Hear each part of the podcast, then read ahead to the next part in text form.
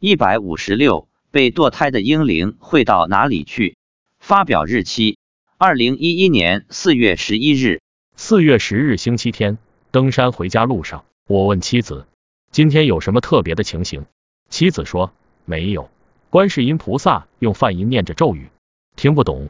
我说：“那今天视线的应该是白衣观音吧？”他说：“是的，手里拿着杨柳枝，另一只手里还抱着一个小孩，长得很漂亮，还对着我微笑。”他说：“不知道是不是谁向观世音菩萨求的，想要男孩。”过了一会儿。观世音菩萨对我妻子说：“这个小男孩是你们的儿子。”闻听此言，我很好奇，便问观世音菩萨怎么会抱着他。妻子说：“是观世音菩萨把他接到身边去了。我们年轻时也曾流产过一次。多年前，我博文中曾提到过的那个和尚师傅曾说，我们第一个孩子是个男孩。这几年学佛后，有时会想，这个孩子现在到底怎么样了？投胎转世了吗？会不会恨他的父母？”中午吃饭去，我便向妻子详细了解有关情况。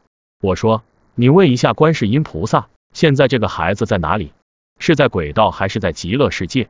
妻子说：“是观世音菩萨找到他的，把他留在自己的身边，当然在极乐世界。”我问：“那观世音菩萨为什么要找他？是什么时候找到他的？”妻子说：“我们学佛以后，观世音菩萨就去找他了，然后把他留在身边。”问。观世音菩萨是在哪里找到他的？堕胎的婴灵一般会在哪里？妻子说，被堕胎的婴儿还没长成人形，是一团肉，被地藏王菩萨收留了下来，下面有一个类似于婴灵收容所的地方，堕胎婴灵都在那里。他们不属于轨道，他们的形体就是一团肉的样子，在这个地方待一段时间后，会根据个人的业力流转，有的会去投胎做狗啊、猫啊，也有少数的会投胎做人。我问。那这些婴灵会恨他们的父母吗？会去报复吗？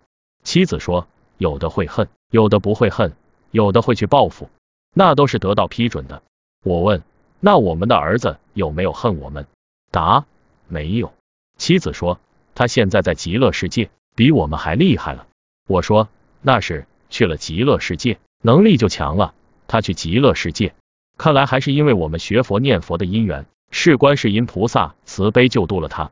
我问，刚才你不是说这些婴灵是一团肉瘤，没有成形？那你怎么看到观世音菩萨抱着的他是个儿童的形象？妻子说，因为观世音菩萨找他的，用法力让他成长成一个婴儿，但他们不会再长大了，除非自己在极乐世界用功修行，不然就这么大了。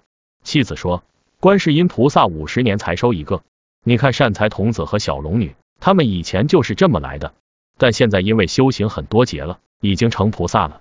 我问，你能看出他是男孩还是女孩？看上去有多大？妻子说，看上去像个一两岁的小孩，头上头发扎了两个结，像哪吒一样。妻子说，以前有算命的曾说，我们有一个女儿，半个儿子。现在终于明白了，半个儿子原来是这样的。我们生了他，但却是观世音菩萨救了他，把他带在身边。妻子说，儿子在西天等着我们。